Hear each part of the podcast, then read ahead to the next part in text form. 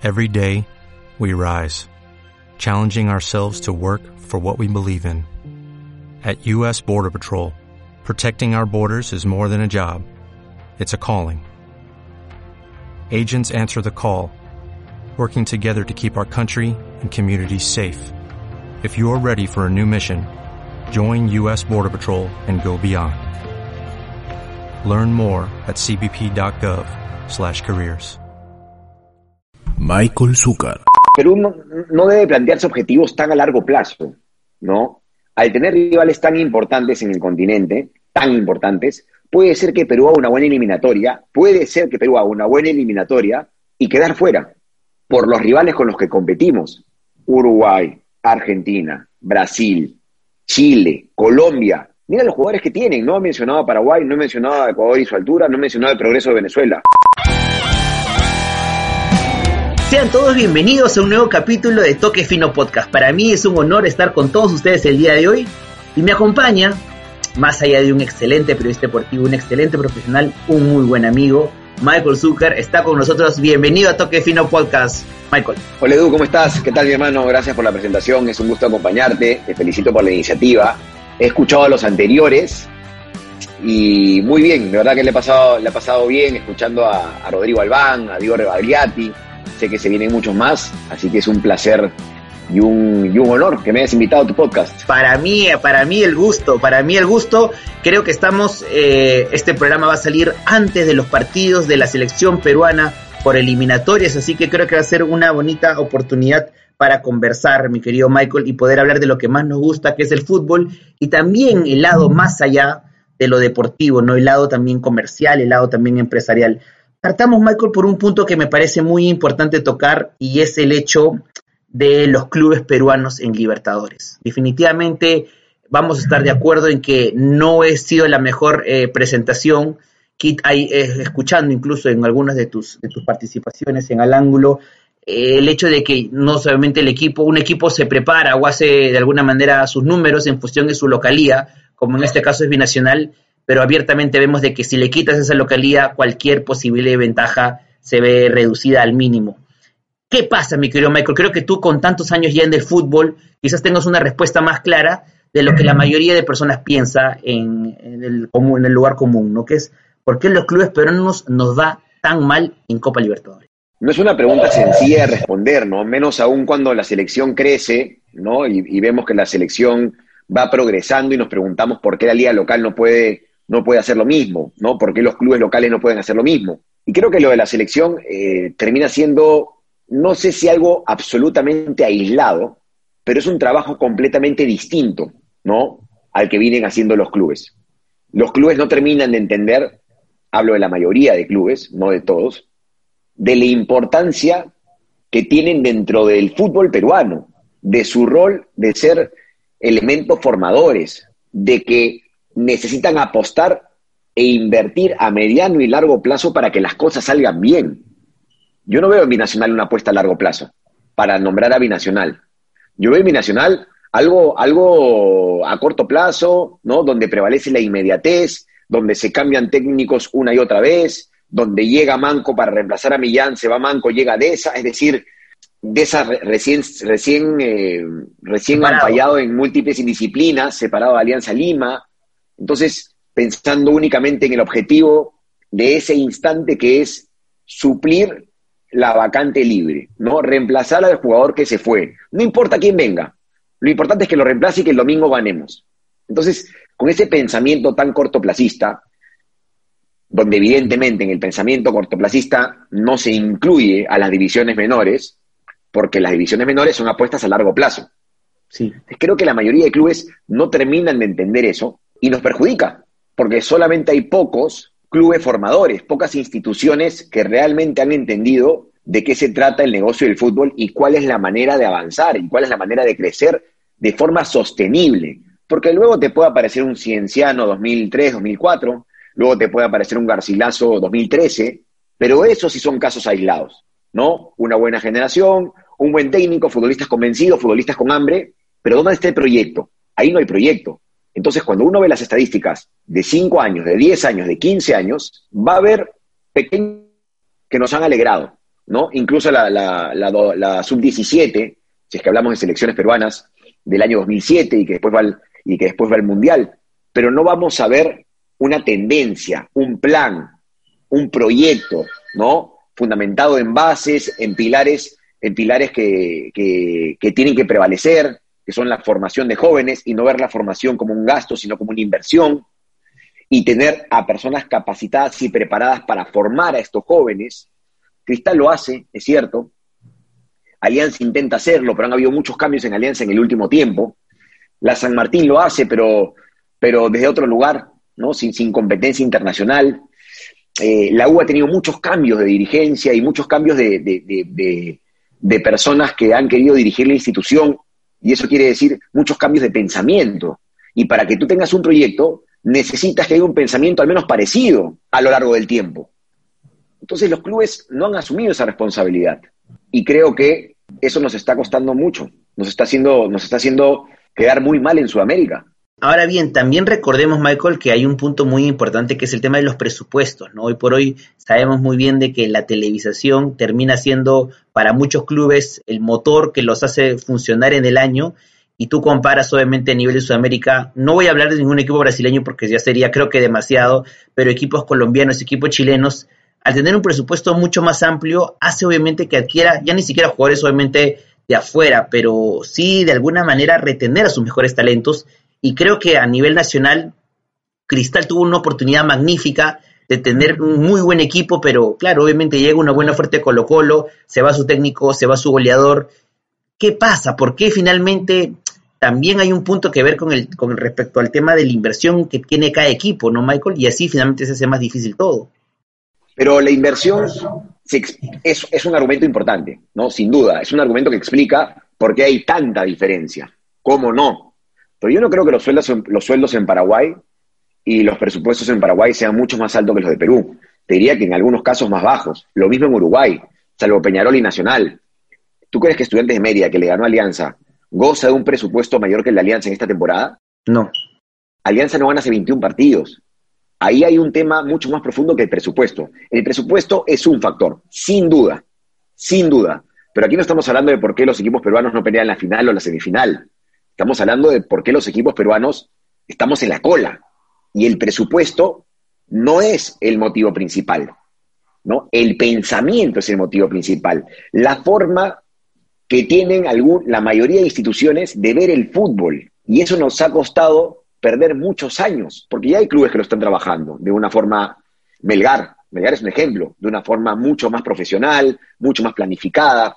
Melgar hace campañas dignas, puede no clasificar, pero evidentemente en la mayoría de partidos compite, ¿no? Al menos esto, esto demostró en, los años previos. Lo mismo Cristal. Igual hay una deuda con Cristal y debería clasificar, pero, pero no estamos hablando de los equipos que no logran clasificar. Estamos hablando de los episodios donde no somos competitivos. Eso es lo preocupante, ¿no? Alianza tuvo 20 minutos y nada más competitivos con Racing.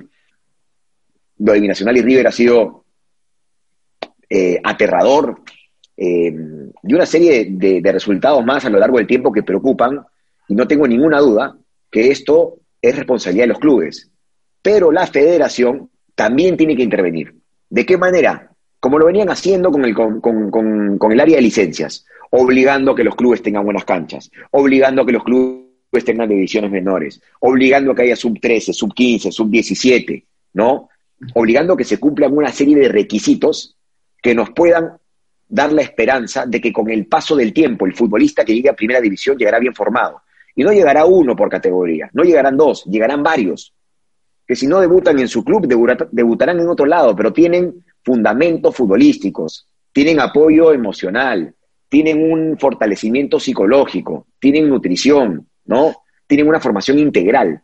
Pero si los clubes solo se preocupan, como lo han hecho muchos este año, de contratar e invertir su dinero en jugadores que tienen más de 30 años, en lugar de prestarse un futbolista de equipos que tienen más opciones para completar la bolsa de minutos y prefieren poner al chico que no está preparado para que cumpla la bolsa porque mi prioridad es traer gente más grande y, ganar el domingo y nada más. Eso es una manera de verlo, pero esa manera de verlo, que es de la mayoría de equipos, ha generado que no formemos futbolistas con frecuencia y que si llegan por mucho talento y por mucha habilidad, que varios de ellos la tienen, no puedan sostenerse en el más alto nivel, porque no lograron fortalecer estos aspectos que es necesario que se, que se fortalezcan cuando son jóvenes, ¿no? Entonces llegan por habilidad, llegan porque, hay, porque tenemos talento, hay talento, pero después cuando se miden en los momentos de mayor exigencia, con rivales de muy buena formación mental, física, futbolística, técnica, táctica, terminamos quedando expuestos.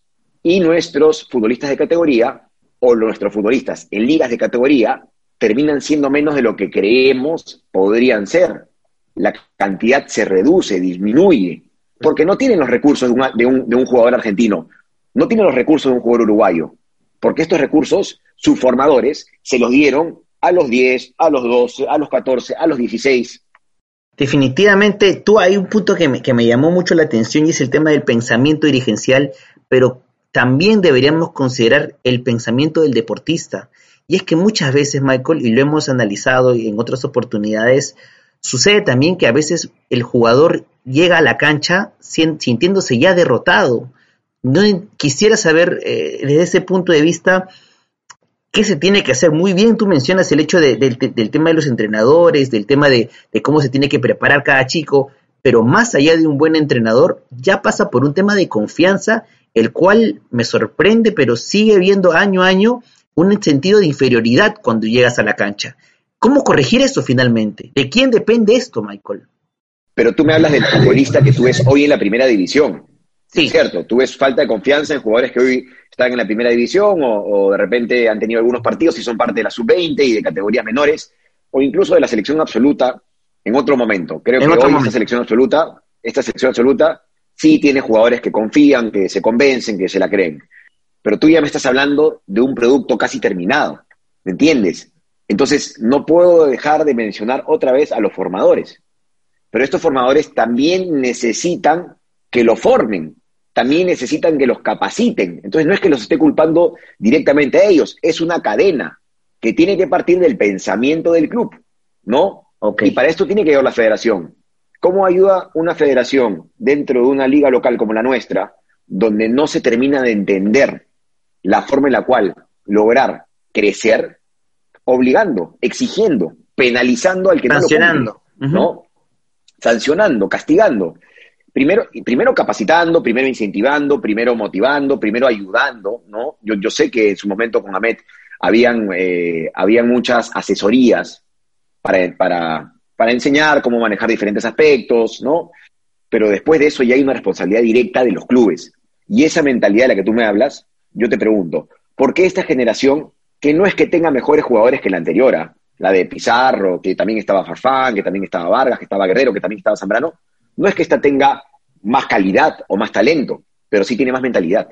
Sí tiene más mentalidad, ¿no? Sí tiene más comprensión de lo que significa representar una selección. ¿Qué significa eso? Mentalidad. ¿Y quién les dio esta mentalidad o quién los ayudó a tenerlo? ¿Quién, quién hizo que se terminen de dar cuenta, que, se, que terminen de despertar de lo que significaba esta oportunidad en sus vidas? El formador, el técnico, Gareca, ¿no? Y su comando técnico, evidentemente. Entonces, no digo que estos jugadores antes no hayan tenido nada de mentalidad y ahora, tienen un montón, pero a veces llega una persona que te permite darte cuenta de algo que no te estabas dando cuenta. Sí, es verdad, es un muy buen. Tal vez por la gente que tenías alrededor, tal vez porque nunca te lo dijeron, tal vez porque es lo que has visto desde chico, eh, y porque nos terminamos creyendo algo que, escuchamos con mucha frecuencia. El jugador peruano no tiene mentalidad. Lo decimos los periodistas, lo dicen eh, los hinchas, se repite en televisión, y uno se termina creyendo lo que escucha permanentemente. Y por eso valoro tanto la chamba de Gareca. Porque Gareca y su equipo han venido a decirles, oye, no te creas eso, no tienes por qué creértelo, yo te voy a enseñar cifras y números para que tú te convenzas de lo bueno que eres.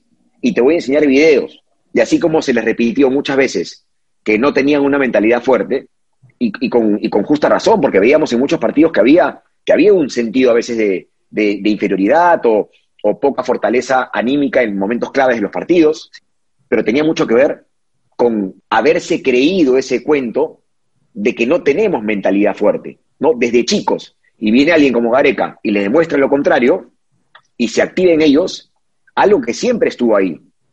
pero que nadie estimuló, que nadie activó. Entonces... Y mira qué interesante puede ser el poder de la mente para que la gente termine convenciéndose. Creo que el mejor caso es el de Araujo cuando lo ponen como titular ante Uruguay y tenía que marcar a Lucho Suárez en ese momento, en su mejor momento del Barcelona. Y en ese momento, pues, ¿quién iba a apostar? Creo que ni el mismo jugador estaba preparado para eso, ¿no? Y sin embargo, un buen convencimiento, números que demostraban de que tenía las cualidades para poder resistirle y tener la misma fortaleza de chocar y ganarle, era el, su comando técnico, más que el propio jugador. Y luego pasa por la segunda etapa, que es el convencimiento de que tú lo puedes lograr o que tú puedes alcanzar eso, ¿no? Ahora, claro, también, también el jugador termina confiando mucho en lo que le dice el técnico cuando se da cuenta que lo que le dice el técnico funciona, cuando se da cuenta que con eso gana. ¿no? No es solamente alguien que venga y te diga muchas cosas y finalmente no estás preparado físicamente, no estás preparado técnicamente, no estás preparado eh, tácticamente, porque es una cabeza fortísima, sí. es difícil que ganes. ¿No? Entonces el técnico también termina generando que el futbolista confíe en él, que el futbolista le crea, porque se da cuenta que esta motivación y este aspecto psicológico viene acompañado de un conocimiento futbolístico. Eso es mucho más, eso es mucho más poderoso para que el técnico genere convencimiento. Gracias a mis amigos de Life for Men que me acompañan en este podcast y llegan con la campaña Renuévate en casa con Life for Men. ¿Y cómo lo podemos hacer? En mi caso siempre he cuidado bien mi cabello y con su nuevo shampoo control extremo nos cuidamos del exceso de la grasa, la aparición de caspa y la caída del cabello. Y podemos complementarlo muy bien con una cera, aspecto mate o aspecto húmedo, para una fijación fuerte del cabello sin dejar residuos ni puntos blancos. Puedes encontrar todos sus productos en peluquerías, autoservicios y cadenas de farmacias. Los puedes seguir en sus redes sociales como Life for Men la línea especializada en el cuidado capilar del hombre ya tiene un nombre. Y ese es Life for Men. Hablemos ya de la selección. Estamos eh, ya a puertas de, de este inicio de las clasificatorias. Justamente el técnico Gareca acaba de dar la lista de los convocados para, para estos dos partidos. Bajo tu análisis, eh, Michael, sabiendo que Perú hace más de un año, increíblemente, no juega un partido amistoso, pero claro, la diferencia está en que no es que partamos por debajo del resto. Todos de alguna manera parten en el sentido de que no han tenido una preparación idónea como se esperaba producto de la pandemia. ¿Qué nos espera? ¿Qué nos deparan estos primeros dos partidos, mi querido Michael? Sabiendo la experiencia también de que nos fue muy mal al inicio de las eliminatorias pasadas. Yo recuerdo periodistas que pedían la cabeza de Gareca porque obviamente teníamos cero o uno o dos puntos en las seis primeras fechas. Y estos rivales son durísimos. Yo creo que nos va a ir bien. Ahora, ¿qué cosa es bien? Con un fixture donde primero vamos a Asunción, después recibimos a Brasil, después vamos a Chile, recibimos a Argentina. La pregunta es, ¿qué es bien? Si tú me preguntas a mí en estas primeras cuatro fechas, firmaría seis puntos. Seis puntos serían, eh, serían resultados favorables porque si nos remitimos a la clasificatoria pasada, recordaremos que con estos rivales en, e, en, estos, en estos lugares, ¿no? con estas localías, con este calendario quiero decir, sumamos cuatro. Empatamos con Argentina y le ganamos a Paraguay en Asunción en un partido memorable. Después perdimos con Chile en Santiago y perdimos con Brasil en Lima. Con este Brasil y con, y con este contexto, seis puntos nos vendrían muy bien. Y creo que estamos en capacidad de conseguirlos. Y creo que ya nos demostra, demostraron más de una vez que más allá del resultado, vamos a hacer partidos muy competitivos, incluso con Brasil. Y cuando tú ya puedes garantizar hacer un partido competitivo, incluso con las selecciones más fuertes, a partir de ahí ya lo que venga es un poco más sencillo de construir, porque el mismo futbolista se sabe capaz de competirle de igual a igual a Brasil, de competirle de igual a igual a Chile en Chile, de competirle de igual a igual a Argentina. Entonces, esto nos da esperanza, sumado a la cantidad de trabajo, de tiempo de trabajo que tiene Gareca con esta selección, el segundo técnico con más tiempo de trabajo de Sudamérica, después del maestro Tavares, y con muchos futbolistas convocados que son habituales titulares en los últimos meses de los partidos que ha tenido la selección, especialmente en la Copa América, donde fuimos segundos. Creo que luego de una para y luego un tiempo eh, como el que hemos vivido, el factor tiempo de trabajo, el factor cantidad de partidos con el mismo técnico, ¿no? Puede influir y puede influir bastante. Sí. Y estamos apelando a eso, ¿no? Y otra cosa que, me, deja una, sensación positiva es que dentro del eventual equipo titular o dentro del supuesto equipo titular, no deberían haber más de dos, máximo tres futbolistas sin actividad. y esto es algo que podría pasar en, en otras selecciones también. Hablo de Trauco si es titular, hablo de Abraham que llegará al menos con amistosos, Trauco juega reserva, no ha jugado partidos oficiales. Si incluye a Jefferson, Jefferson, aunque Jefferson tiene menos tiempo de para que el resto, creo que son tres meses, Abraham son seis meses sin partidos oficiales, pero el resto viene jugando. Vamos a ver qué pasa con Flores, ¿no? Vamos a ver qué pasa con Flores y su lesión, pero el resto viene jugando. Viene jugando a Víncula, viene jugando Zambrano, viene tapando Galese, que ha tapado casi 16 partidos, 16 partidos creo luego de la para, viene jugando Tapia, estaba jugando Yotun, se lesionó, debería volver a jugar y llegar con algún partido a este encuentro. Si es que apuesta por aquí no viene jugando, Carrillo viene jugando, casi no paró Carrillo. Eh, Ruiz Díaz viene jugando y haciéndolo muy bien. Entonces, digamos que la mayoría están jugando, que era una preocupación importante. Y esa mayoría conoce a Gareca. Y esa mayoría ya entendió el mensaje de Gareca. Y esa mayoría ya tiene varios de ellos mundial, varios de ellos final de Copa América, varios de ellos el aprendizaje del 5 a 0, ¿no? Varios de ellos mucha presión. Entonces, varios de ellos crecimiento en sus ligas. Mira el caso de Tapia, en el Celta de Vigo, se ganó el puesto de titular rápido. Y los que vienen detrás también. Un Sergio Peña mejorado, un Araujo consolidado en Holanda, eh, y nuevas caras en la selección. Y nuevas caras en la selección. Con esto quiero decir que vamos a ser terceros de la eliminatoria, no. Pero estoy mirando los argumentos a favor que tenemos y que nos hacen pensar, no nos hacen soñar, nos hacen pensar. Porque si yo te hablo simplemente de mi deseo, te estoy hablando de un sueño. Yo te hablo de, mi deseo acompañado de argumentos que considero válidos para ponerlos en la mesa. Después el rival juega, Paraguay tiene muchos futbolistas en el exterior, tiene un buen técnico, ¿no? Que tuvo uno de sus primeros partidos en su proceso con nosotros, ganamos 1 a 0, hablo de Berizzo. No vamos a ganarle seguramente 4 a 1 como la última vez. Después viene Brasil y cualquiera puede perder con Brasil, incluso en su mejor día. Lo mismo Argentina, lo mismo en Santiago. Pero yo, yo le tengo fe a esta selección. Yo le tengo fe a esta selección, le tengo fe a este grupo, le tengo fe a Gareca, le tengo fe a las caras que están apareciendo, le tengo fe al trabajo que se está haciendo. Y, y ojalá que se mantenga así, ¿no? Cuando hablo que se mantenga así es, no podemos dar ninguna ventaja. Por supuesto. no podemos dar ninguna ventaja. Hablo de, la disciplina, del profesionalismo, de la salud del grupo, ¿no? De las prioridades de cada uno de los convocados, ¿no? Priorizar siempre jugar tratar de priorizar siempre jugar. A veces se toman decisiones en las carreras donde no siempre la prioridad es jugar y se estancan y, pierden ritmo. Pero Gareca tenía una gran virtud en eso, que ha sido poder reinventar a la selección. Ramos Rodríguez, ya no están, ok, Zambrano Abraham, ¿no? Y a la altura sobre todo, ¿no? Y así poder ir generando competencia interna, poder ir generando alternativas y poder ir mandando mensajes como el que ha hecho con Rodríguez de alguna manera, que pese a que Rodríguez está jugando, no lo está haciendo en, su, en el nivel que le conocemos, y no lo ha convocado. Cuando pensábamos que Rodríguez iba a dejar de ser convocado cuando se retire. Y hoy que está jugando no lo convocó. Es razón. ¿Esto qué quiere decir? Que Gareca tiene un nivel de expectativa con determinados futbolistas. Y si no están a ese nivel, que él sabe que podrían estar, es probable que no los llame. Y creo que esos mensajes terminan fortaleciendo terminan fortaleciendo al grupo, porque les ponen una valla alta a todos y porque amplía las opciones de los que están atrás. Y les dice, tú puedes estar, ¿ah? no creas que esto está cerrado, tú también puedes estar, y tú también puedes estar. Y genera competencia. Claro, no hay nada mejor que la competencia interna y en el sentido de que uno pueda de alguna manera dar el 200%, pero sabe también muy bien, como tú dices, que son momentos, que son rachas, que son oportunidades y en las que finalmente el futbolista se va a matar por tener ese, ese llamado o ese primer llamado. Michael, en el sentido de que todos los equipos de la, de la, de la eliminatorias juegan, juegan bien, la verdad es la más competitiva definitivamente de todo el planeta. ¿Perú está nuevamente para, para arañar ese quinto lugar o Perú está para más? ¿A qué apuntamos? Yo creo que Perú, Perú no, no debe plantearse objetivos tan a largo plazo, ¿no?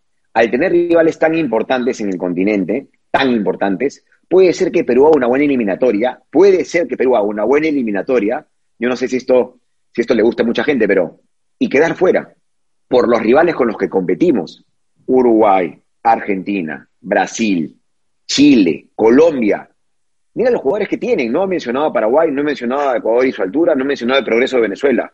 Te he mencionado Brasil, Argentina. A los conocidos, a los, a, los más reconocidos, por supuesto. Uruguay y Colombia. ¿Tienen mejores jugadores que nosotros? Definitivamente. Y tienen muchos más. Más allá de que tienen mejores, tienen muchos más afuera que nosotros también. Por eso te digo. Y Perú, incluso haciéndoles partidos muy buenos a ellos y ganándoles algunos de los encuentros a estas elecciones, podría quedar sexto, raspando, ¿no? Cerca del quinto y quedar fuera. Fue una mala eliminatoria, siendo realistas con lo que tenemos y con, y con, la, con los recursos con los que contamos no se cumple el objetivo, pero después llamarlo mala eliminatoria, poniéndonos una mano en el, en el, corazón y analizando, y analizando plantilla por plantilla, no sé si sería una mala eliminatoria. Habría que verla, habría que ver cómo fueron los partidos, habría que ver cuánto competimos, habría que ver el nivel del resto, habría que ver los factores que se van presentando, lesiones, expulsados, ¿no? Eh, arbitrajes, en fin, una serie, una serie de cosas que, que también juegan. Entonces yo creo que el objetivo es clasificar. Pero desde ahorita pensar que Perú, no, Perú debería estar cuarto o tercero, me parece que es un... Eh, está bien que lo soñemos, está bien que lo pensemos, está bien que lo querramos, está bien que el jugador se lo plantee, está bien que el jugador lo crea, se puede conseguir. Pero lo más saludable creo yo que es pensar en cada partido, en cada partido, ¿no? No, no, no, no, no tener una visión tan, eh, tan a futuro, porque la eliminatoria es larguísima y pasan muchas cosas en el camino. Eso no significa perder de vista tu objetivo. Pero si desde ahorita nos ponemos a pensar que el quinto ya es muy poco para nosotros y que hay que ser cuartos o terceros con los rivales que tenemos en Sudamérica, nos puede desviar un poco la atención, ¿no? Nos puede confundir. Y yo prefiero el Perú perfil bajo, prefiero el Perú humilde, prefiero el Perú sencillo, que no es al Perú sumiso, que no es lo mismo, ¿no? Ser perfil bajo a ser sumiso, ser perfil bajo a no creértela, son cosas diferentes. Y de hecho es algo que ya hemos aprendido bien y que nuestros jugadores, como tú bien mencionas, al tener esta experiencia de estos últimos certámenes desde la clasificación del Mundial pasando por una final de Copa América, hacen que más allá que el grupo se fortalezca, una fortaleza, mental que puede incluso cambiar la balanza, ¿no? Quizás no en lo técnico, no en lo táctico, pero sí al final con mucha garra y mucha fuerza y a veces tú dices, ¿cómo lo ganamos? Y es finalmente lo maravilloso que tiene este deporte, ¿no, Michael?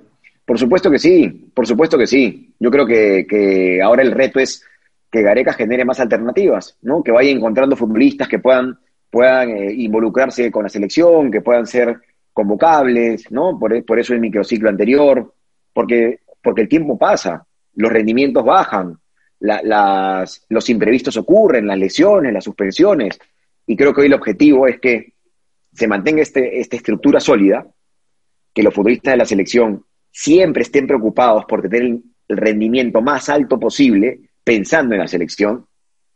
Tapia hizo un cambio en su carrera pensando en él y pensando en la selección. Y Gareca tiene que estar permanentemente motivándolos para que nunca pierdan este nivel de exigencia, para que nunca pierdan este foco. Pero además, conseguir alternativas. Futbolistas que se vayan involucrando y se vayan sumando. En el último tiempo lo hizo Abraham y lo hizo de buena manera. Creo que con Araujo siempre se puede contar. Hay que ver qué opciones tenemos por fuera.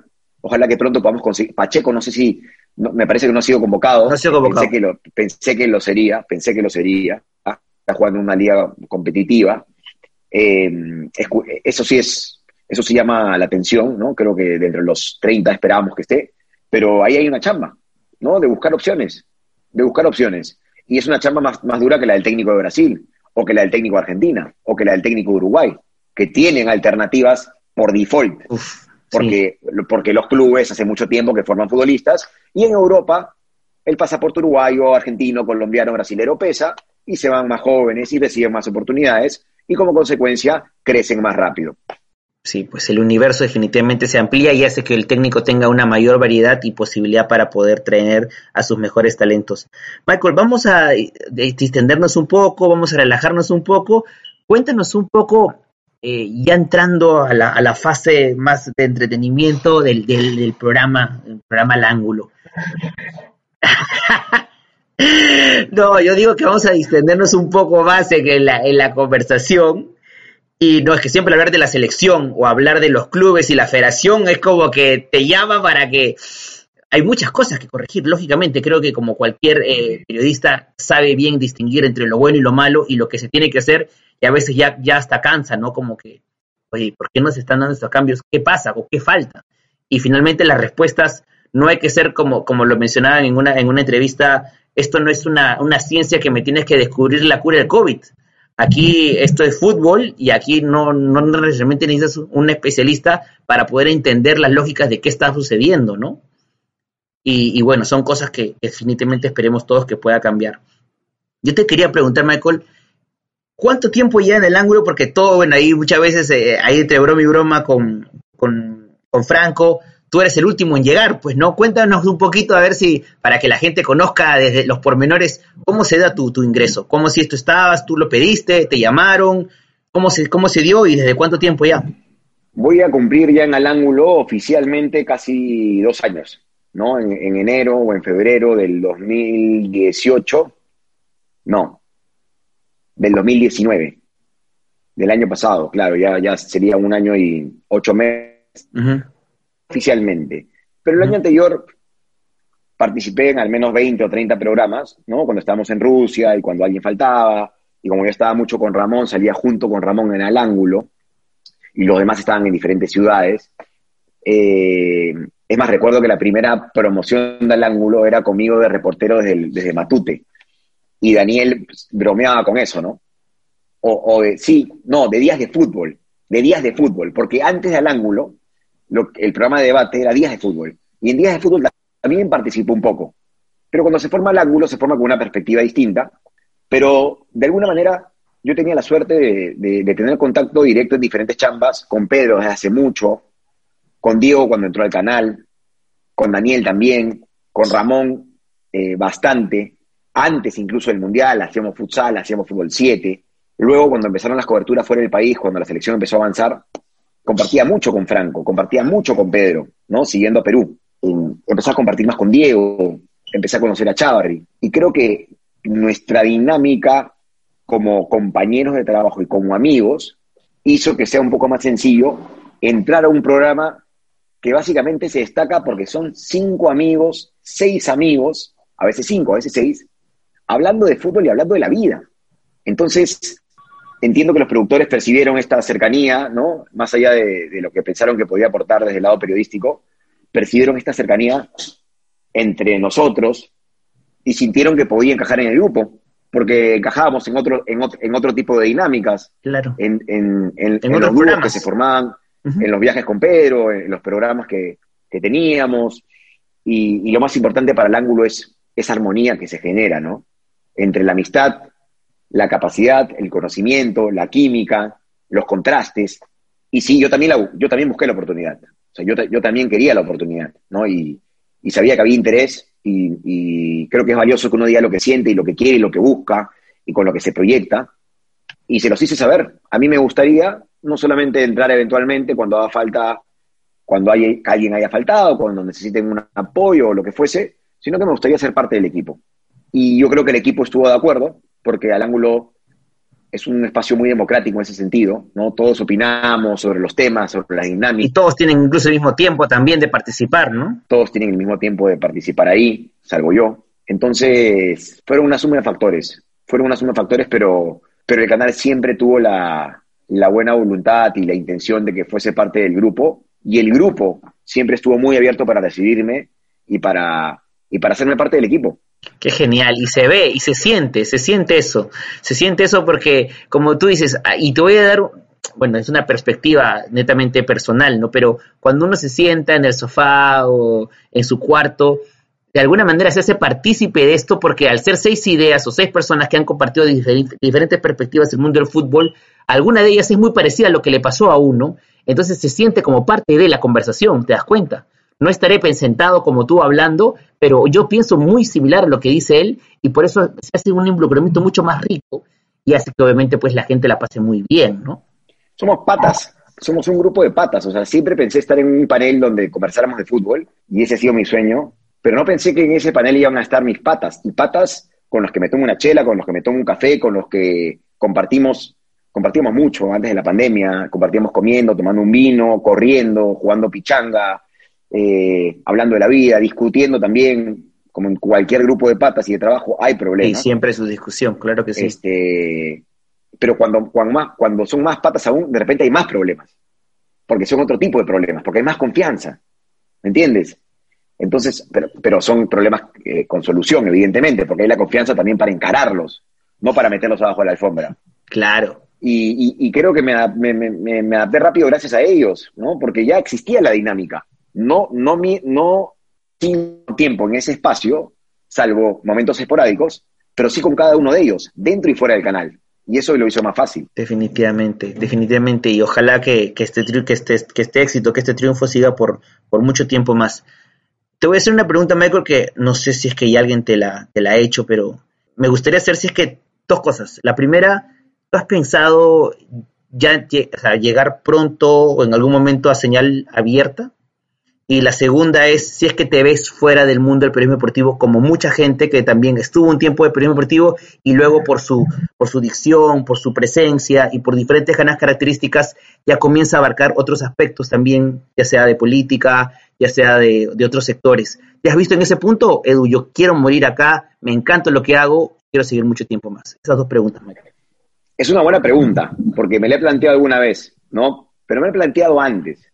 Me la he planteado antes cuando de repente todavía no llegaba a ese lugar, y es cuando me refiero a ese lugar, es a ese espacio donde, donde pudiese comentar, opinar, discrepar, a un panel, ¿no? Siempre mi foco era estar en un panel de comentarios, de, de, debate, y me lo preguntaba en algún, en algún momento, ¿no? Sabiendo del, sabiendo del alcance de la señal abierta. Pero a lo largo de los últimos años, uno de mis, una de las cosas que más claras me ha quedado es el, la de buscar ser feliz, ¿no? Y no siempre ese objetivo alto que uno se plantea, o de mayor alcance, o de mayor reconocimiento, entre comillas, porque llegas a más personas, o incluso si quieres eh, salir del país y estar en una cadena internacional, ¿no? Que profesionalmente podría verse como algo, como algo especial o como un crecimiento, no necesariamente te va a hacer más feliz de lo que estás haciendo hoy. No necesariamente. Y hoy estoy feliz. Donde estoy, estoy feliz con las responsabilidades que tengo, con el grupo con el que trabajo, ¿no? con la respuesta de la gente hacia nosotros, con las exigencias que se plantean, con los objetivos del canal, con la línea del canal. Y si estoy feliz, ¿por qué cambiar?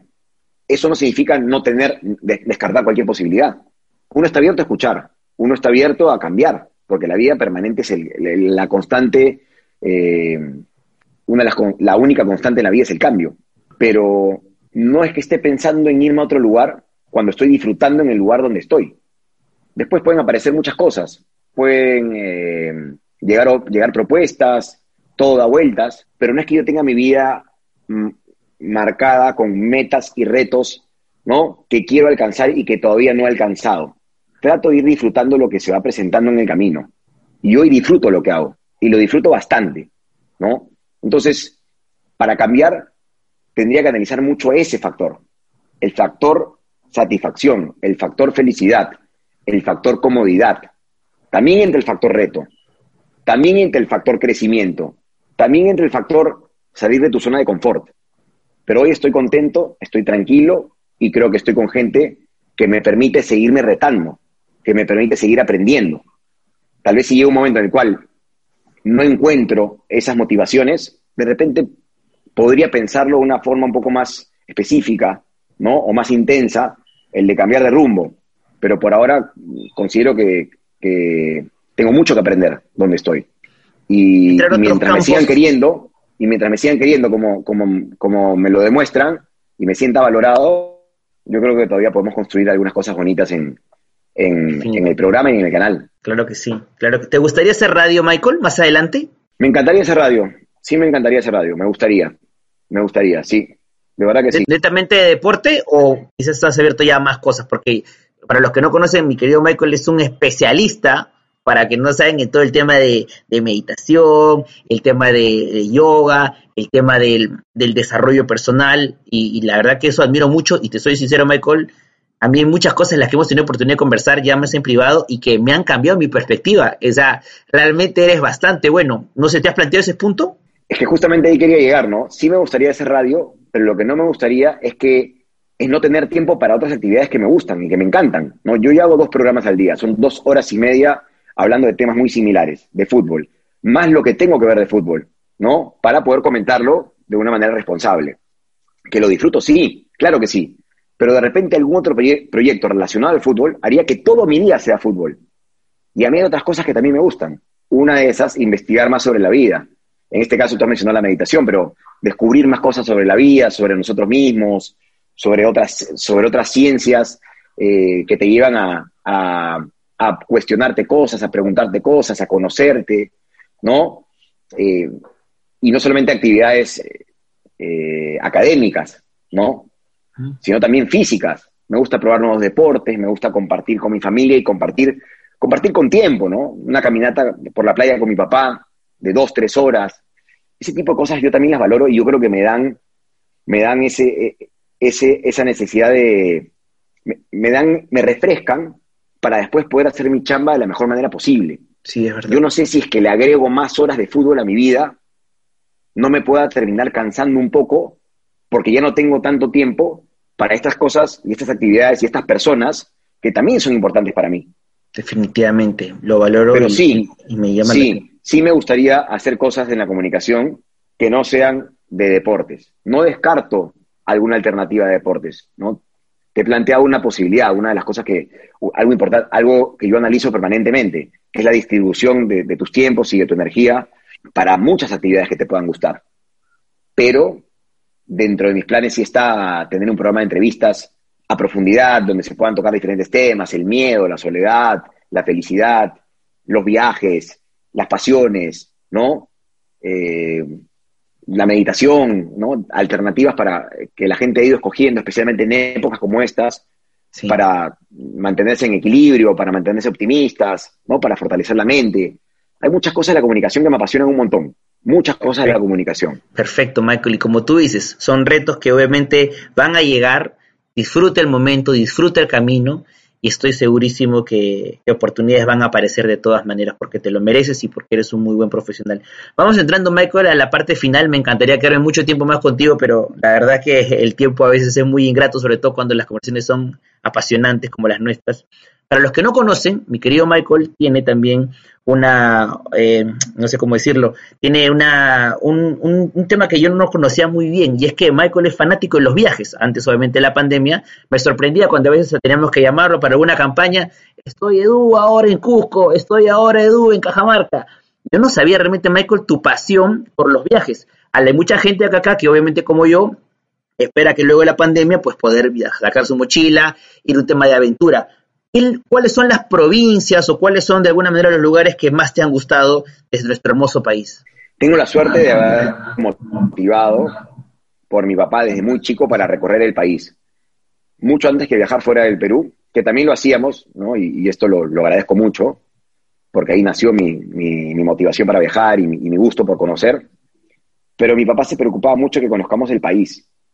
Apurímac, Ayacucho, Huancavelica, Arequipa, Cusco, Puno, eh, Tumbes, Piura, Lambayeque, La Libertad, Ancash, he ido a Huaraz varias veces, íbamos mucho a Canta, Canta a tres horas de Lima, una zona linda, a mi papá le encantaba ir, y todo en carro.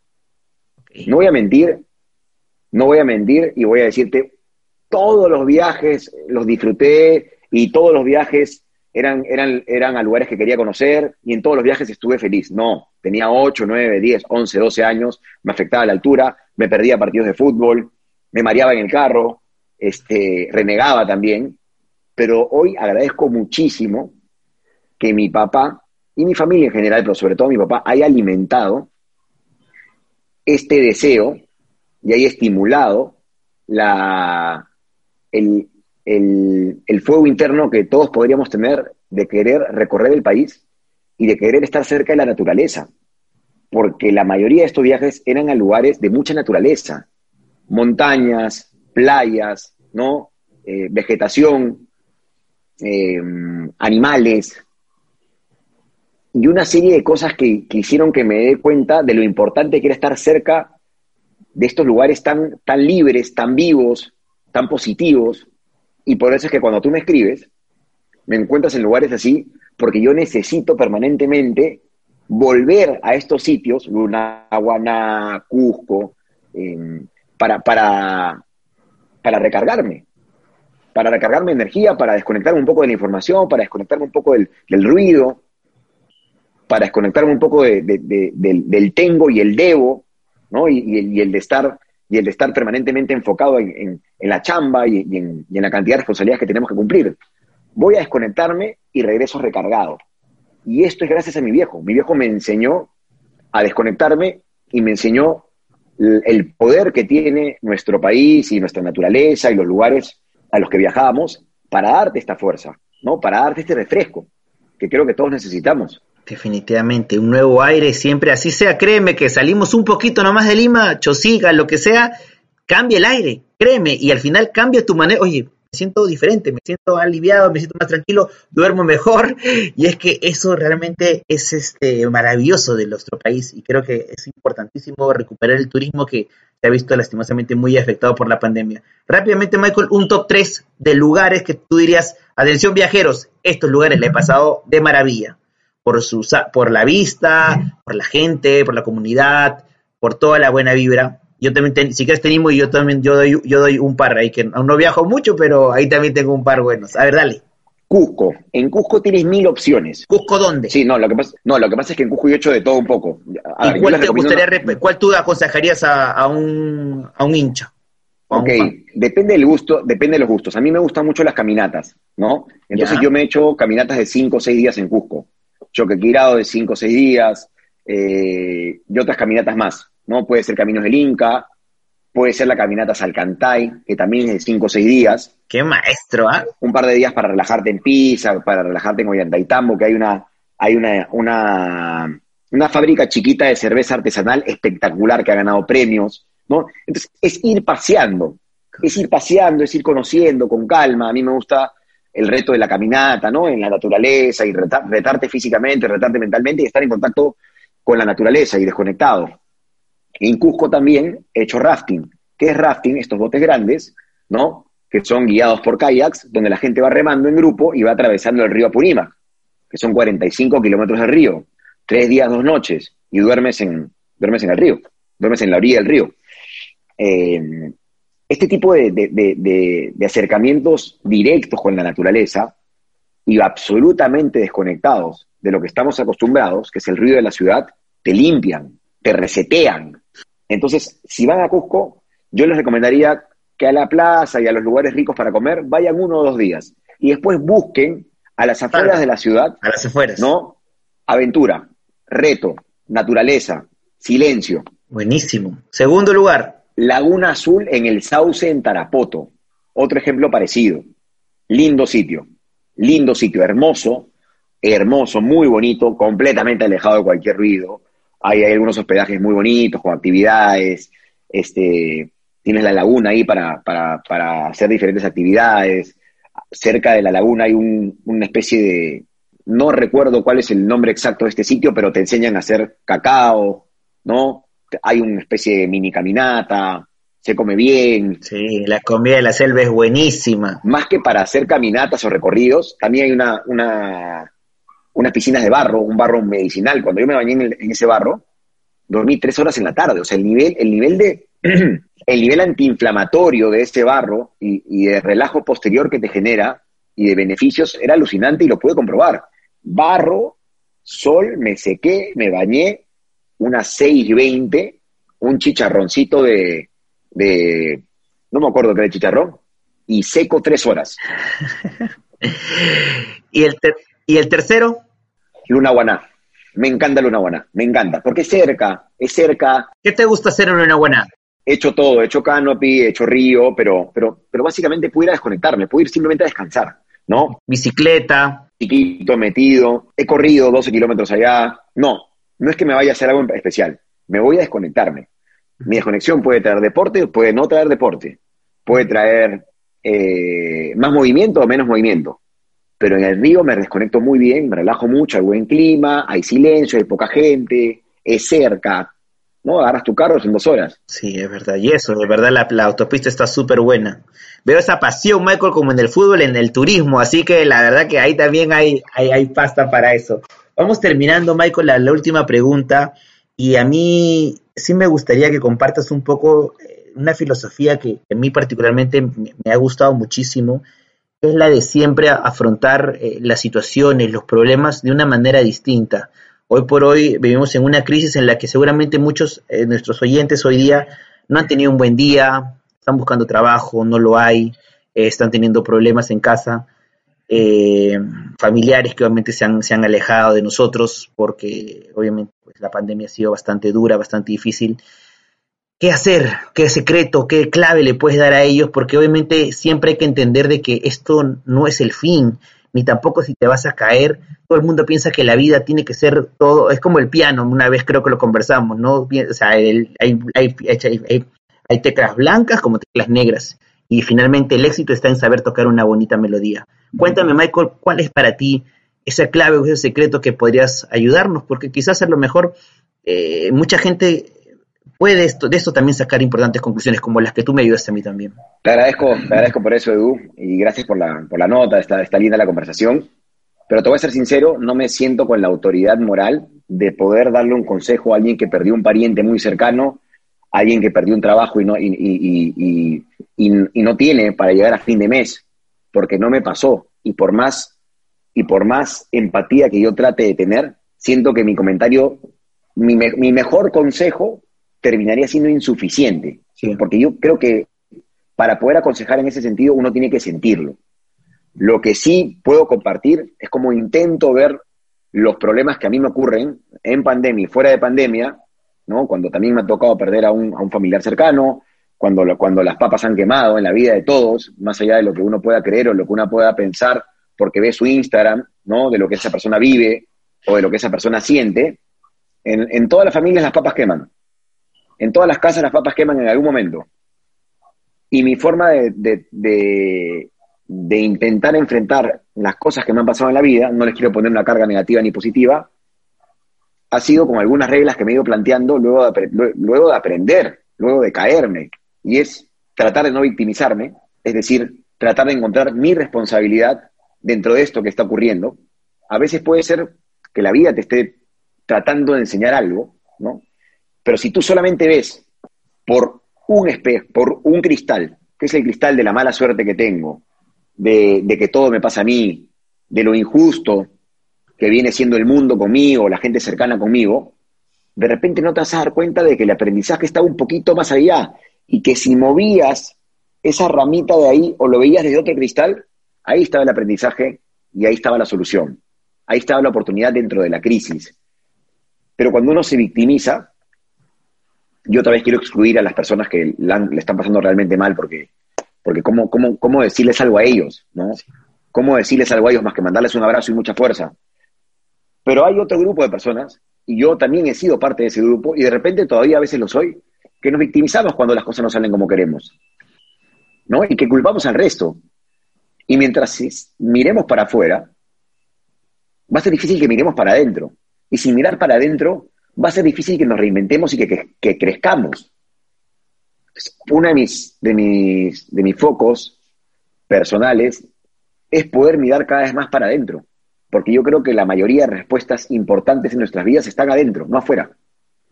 Las tenemos nosotros, pero como nos hemos criado y hemos crecido en una sociedad donde casi siempre nuestra atención ha estado puesta afuera, se han, se han ido poniendo una tras otra las capas, ¿no? En, en nosotros mismos que nos impiden poder llegar a ese punto interno donde, donde de repente está la solución.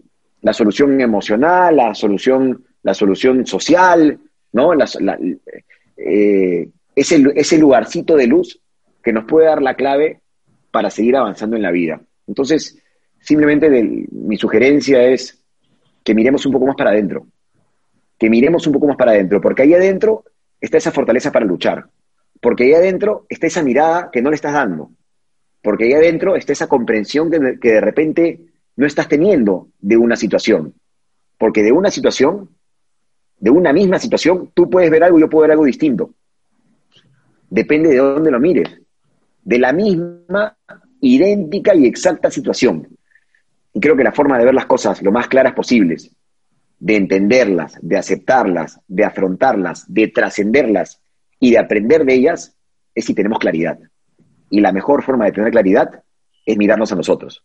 Sí, definitivamente es un punto en el que muchas veces uno siempre quiere buscar el porqué o la razón y, y, buscar culpables, ¿no? Como que se ha vuelto un lugar común que finalmente uno tiene que pensar también en lo que hace, en lo que dice, en lo que irradia. Yo, si me permite, Michael, solamente un mensaje final y es el hecho de que algo que yo aprendí eh, y me costó, mira, yo tengo 37 años y, la verdad que nunca la había visto de esa forma, nunca vas a poderle caer bien a nadie. O sea, es una, es más allá de que tú quieras ser simpático, quieras eh, eh, de alguna manera ser una buena persona, va a haber gente que sencillamente no te va a caer bien y no le vas a caer bien tampoco, por más que te esfuerces. Y a veces uno hasta se esfuerza o finge para que esa persona te pase o de alguna manera como que sienta esa satisfacción de que, oye, ya ves, ya mi amigo. No va a pasar eso.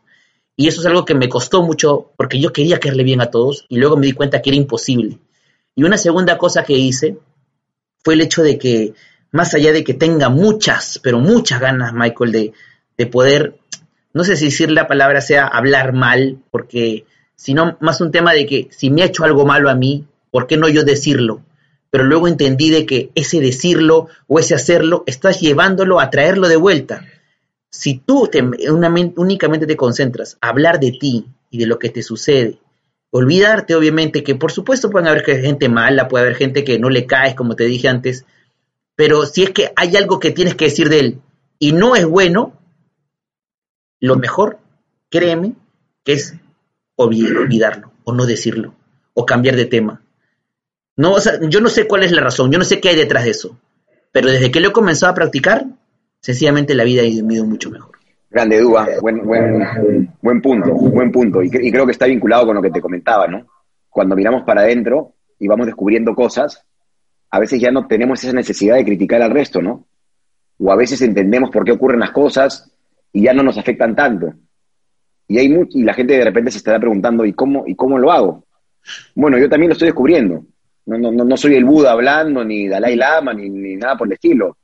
Perdón la palabra, la sigo cagando y seguramente la seguiré cagando y me seguiré equivocando, pero trataré de que cada vez sea con más conciencia, ¿no? Con más conciencia de lo que estoy haciendo para no repetirlo, con más claridad para tomar las mejores decisiones posibles.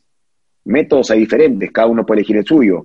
Hay muchos métodos para, para poder investigarse uno mismo, ¿no? El que yo escojo usualmente es la meditación, pero también he hecho coaching, también he tenido psicólogos, psicólogas, el yoga también te ayuda, te da, te da una sensibilidad distinta para poder mirarte. Y hay una serie de cosas que te pueden ayudar, pero yo sí, yo sí les quisiera sugerir que así como le dedicamos 8 o 9 horas al día al trabajo, una hora al día para ti mismo. Pero no, pues sí, puede ser el deporte también. El deporte te, te ayuda, pero el, deporte te da claridad en muchos aspectos. Pero mi sugerencia va más allá de la parte física, ¿no? Creo que el deporte es fundamental, fundamental, fundamental para, para también tener este panorama más amplio y más ligero. Pero una hora al día, o si quieren empiecen con media hora al día para, para entrar a través de un curso, a través de una terapia, a través de una meditación, a través del silencio, a través de la música, para entrar en ese espacio que es nuestro. Y, es ahí donde creo que vamos a encontrar más respuestas de las que creemos. Yo, yo las estoy buscando, eh, no es que las esté buscando desesperadamente, sino estoy tratando de descubrir cosas y de poder ver la vida desde otro cristal, o de diferentes cristales, pero no solamente de uno, que es lo que solemos hacer, ¿no? Mirar la vida desde un solo cristal y creer que todo funciona de una determinada manera cuando hay muchas formas de poder ver las cosas. Buenísimo. Buenísimo, me encantó. Así que todo el mundo ya sabe, por favor, no, como tú dices, Michael, esto quizás demore para muchos, para algunos más que otros, media hora, 45 minutos, una hora. Caramba, la verdad que me, muy, interesante. Yo no lo, voy a comenzar a aplicar, así que te voy a ir contando cómo me va.